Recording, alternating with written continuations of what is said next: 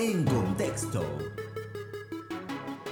La cláusula de nombramientos de la Constitución de los Estados Unidos estipula que el presidente nomina, pero el Senado debe confirmar a los principales oficiales de los Estados Unidos, aunque el Congreso también puede otorgarle al presidente el poder de nombrar oficiales inferiores. El próximo martes 15 de octubre, la Corte Suprema de los Estados Unidos escuchará los argumentos orales sobre el alcance tanto de esta cláusula como del antiguo remedio conocido como la doctrina del oficial de facto, que valida las acciones de un funcionario incluso cuando se descubre posteriormente que su nombramiento no se hizo conforme a la ley. La resolución de estos problemas por parte de los jueces podría tener poderosas implicaciones sobre Puerto Rico.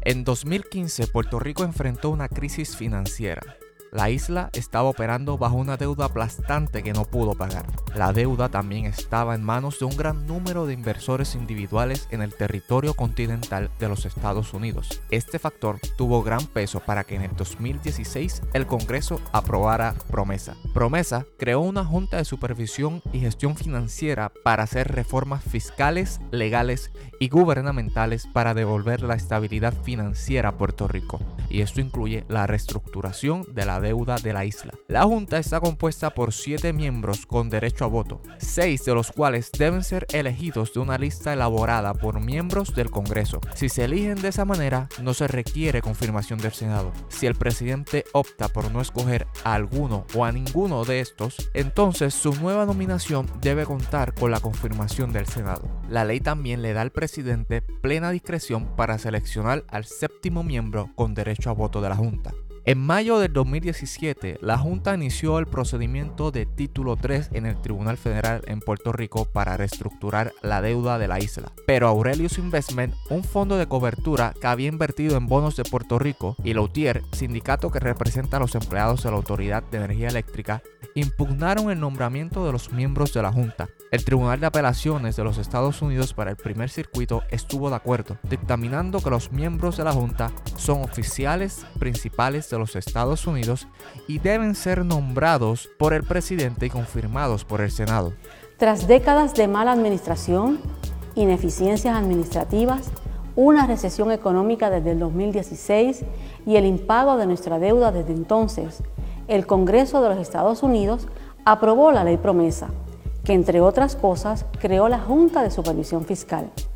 Mediante la ley promesa, el Congreso le concedió a esa Junta el poder y las herramientas para que Puerto Rico alcanzara la responsabilidad fiscal y así como imponer reducciones a la deuda cuando fuera necesario. Una de esas herramientas fue el derecho a comenzar un procedimiento de quiebra a nombre del gobierno de Puerto Rico, la cual la Junta hizo el 3 de mayo del 2017. Por otro lado, el Tribunal de Apelaciones rechazó la solicitud de los demandantes de invalidar todas las acciones que la Junta ya había tomado. En cambio, basándose en la doctrina de los oficiales de facto, el Tribunal de Apelaciones concluyó que esas acciones deberían mantenerse. Revertirlos, explicó el tribunal por voz del juez Torruella, tendría consecuencias negativas para los miles de terceros inocentes que se han basado en las acciones de la Junta hasta ahora y probablemente introduciría más demoras en un proceso histórico de reestructuración de la deuda que ya estaba en problemas por los estragos de los huracanes. Haciendo un llamado a esta junta que desde el punto de vista nuestro es una junta de ladrones que nos quieren robar nuestra pensión y queremos hacer esta campaña de divulgación para que el pueblo sepa lo que pretenden hacer una vez más de seguir maltratando a los trabajadores y a las trabajadoras. Y esto es triste, yo sé que mucha gente no lo quiere o no lo entiende o no lo quiere entender eh, o rehúsa es los pensionados no son eh, acreedores asegurados. Nuestra constitución provee para que se le pague este, a los pensionados, o sea, discúlpame, a los bonistas.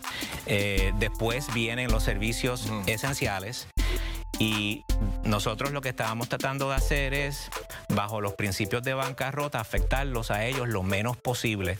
Por eso es que si miras lo que le corresponde a un boni, el recorte de un bonista, eh, lo que va a recuperar promedio en este plan es un 40% y el pensionado más afectado sería un 91.5%.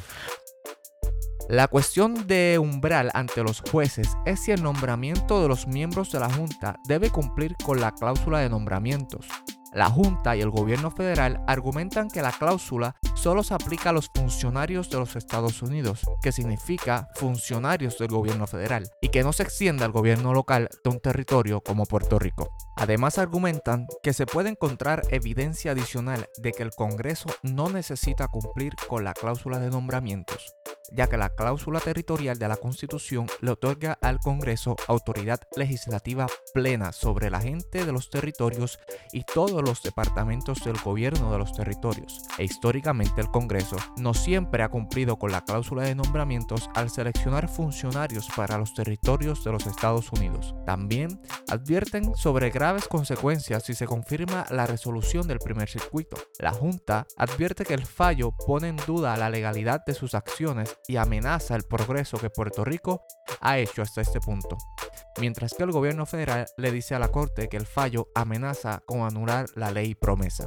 Aurelius y el sindicato argumentan que la cláusula de nombramientos sí se aplica a los miembros de la Junta porque son funcionarios de los Estados Unidos. Sostienen que los miembros de la Junta son nombrados, supervisados y removibles solo por el gobierno federal y los miembros de la Junta ejercen una autoridad federal significativa que va más allá de la autoridad ejercida por los funcionarios territoriales. Aurelius y Lautier rechazan cualquier sugerencia de que la cláusula territorial establezca algún tipo de excepción a la cláusula de nombramiento. También dicen que permitir que se mantenga la decisión del primer circuito no representaría una amenaza para otros funcionarios territoriales, porque se ha entendido durante mucho tiempo que los funcionarios puramente locales y territoriales que promulgan y hacen cumplir principalmente la ley local no son funcionarios de los Estados Unidos y pueden ser elegidos o nombrados de cualquier manera.